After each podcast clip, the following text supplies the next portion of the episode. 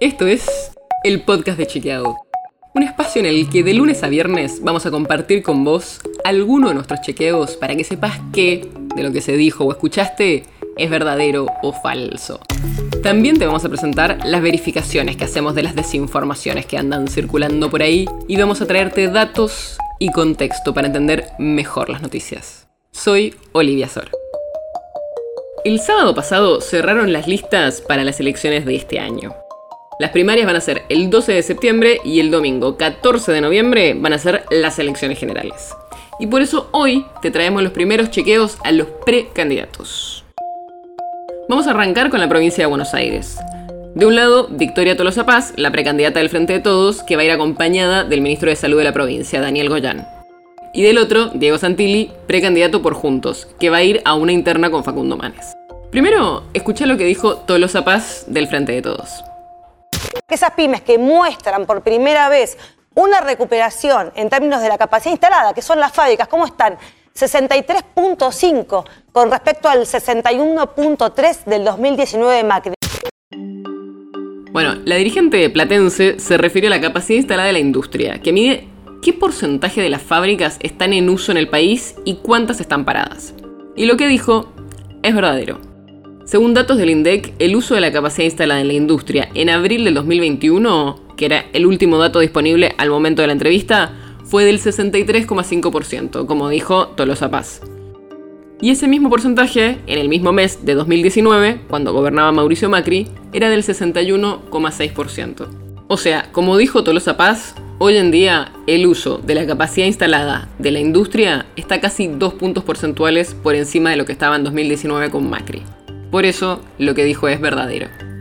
Ahora, vayamos a Santilli. Por si no lo sabías, fue vicejefe de gobierno porteño por muchos años y también ministro de Seguridad de la ciudad durante la gestión actual de Horacio Rodríguez Larreta. Y escucha lo que decía sobre su trabajo como ministro de Seguridad.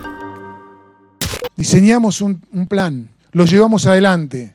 El delito del motochorro cayó un 60%. Si vemos los datos de la ciudad, es cierto que este tipo de delitos cayó.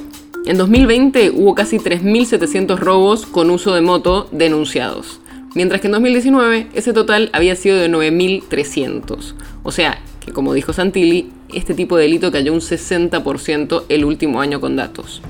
Pero hay algo importante que Santilli no aclaró, y supongo que ya lo estás pensando, y es que durante 2020 hubo muchos meses de aislamiento por la pandemia, por lo que desde marzo de 2020 cayó mucho la circulación de personas y de vehículos en la vía pública, y por ende, este tipo de robos. Igual, si vemos los datos de 2019 en relación a los de 2018, los robos con motochorros, como lo llamó Santilli, también cayeron, casi un 17%. Y lo mismo pasa si vemos los primeros meses de 2020 antes de que empezara el aislamiento. Por eso lo que dijo Santilli es verdadero, pero.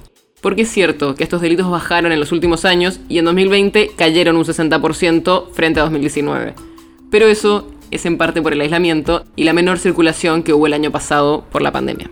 Por supuesto, vamos a seguir chequeando a todos los precandidatos y después de las primarias a los candidatos para estas elecciones. El podcast de Chequeado es un podcast original de Chequeado, producido en colaboración con Posta tienes una idea o algún tema del que te gustaría que hablemos en un próximo episodio, escribinos a podcast.chequeado.com. Y si te gustó este episodio, seguinos en Spotify o en tu app de podcast favorita y recomendanos a tus amigos. Si querés más información sobre esto o sobre otros temas, entra a chequeado.com o sumate a nuestras redes. Soy Olivia Sor. Hasta mañana.